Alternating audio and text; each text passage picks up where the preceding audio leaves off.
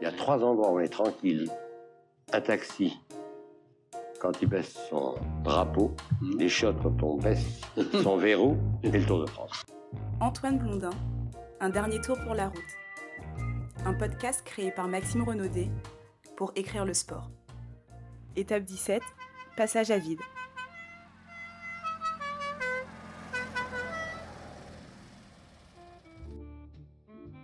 On entre dans la dernière ligne droite de ce Tour de France 2022 avec les deux dernières étapes de montagne. Aujourd'hui, alors que les coureurs feront Saint-Gaudens-Pau, on se dirige nous vers Bagnères de Bigorre dans les Hautes-Pyrénées. On est en 1959 et Antoine Blondin est au sommet de sa carrière littéraire après avoir obtenu le prix interallié pour son roman Un Saint-Jean hiver, qui sera porté à l'écran en 1962 par Henri Verneuil. Antoine Blondin, à partir de quand êtes-vous devenu ce qu'on appelle un écrivain célèbre? Je ne sais pas. Tout de suite? Ah non, non. Non, ça a pris un peu plus de temps. Oui. Est-ce que ce n'est pas un Saint-Jean d'hiver qui vous a fait, avec le film, Oui, plus ah, le livre, plus le prix? Beaucoup, beaucoup. Fait quand même beaucoup. Un, un interallié, un, Oui, oui. un livre qui, euh, qui marche, plus un film avec euh, quand même Gabin et Belmondo. Oui, oui. Oh, bah, je sais pas, ça, je ne m'occupe pas de ça beaucoup. Ça vous a plu qu'on adapte un Saint-Jean d'hiver au cinéma? Beaucoup. Et je trouve, personnellement, que le film est mieux que le livre. Alors, mais oui, c'est vrai? Oui, c'est mon ami Michel Audiard qui a fait ça et c'était... Vous l'avez adapté, mais vous n'avez pas fait les dialogues. j'y ai pas touché. Un petit peu? Vous n'avez pas collaboré du tout au scénario? Rien, rien du tout. Et en fait, ils ont copié le livre. Oui. Avec un petit quelque chose en plus. Mais l'écriture d'un Saint-Jean hiver fait rater à Blondin le Tour 1958 et l'année d'après, à son retour sur les routes de la Grande Boucle, l'équipe de France est divisée à cause des luttes internes entre Anctil, Rivière et Bobet, ce qui profitera à l'Espagnol Bahamontes, plus fort que tout le monde, notamment en montagne.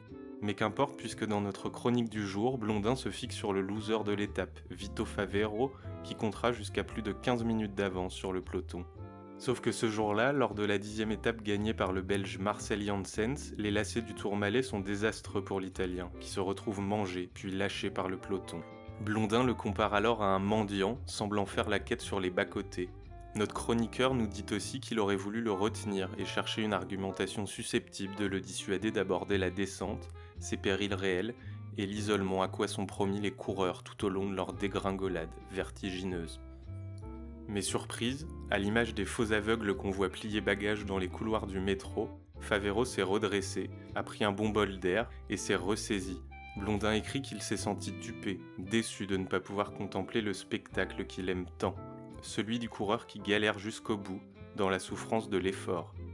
L'avidité, cette fois, s'avançait à visage découvert, haut les cœurs et bas les masques. Ce cul de jatte prenait ses jambes à son col. Nous avions envie de crier Remboursé Autour de lui s'opérait une grande lessive qui projetait vers la vallée, et parfois plus rapidement qu'ils ne l'eussent voulu, des coureurs plus légers que des flocons.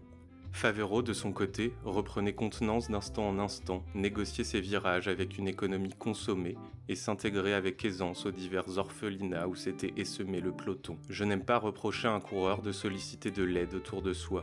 Je partirais même volontiers du principe que tous les droits lui sont acquis, à condition qu'il ne laisse pas ceux des autres.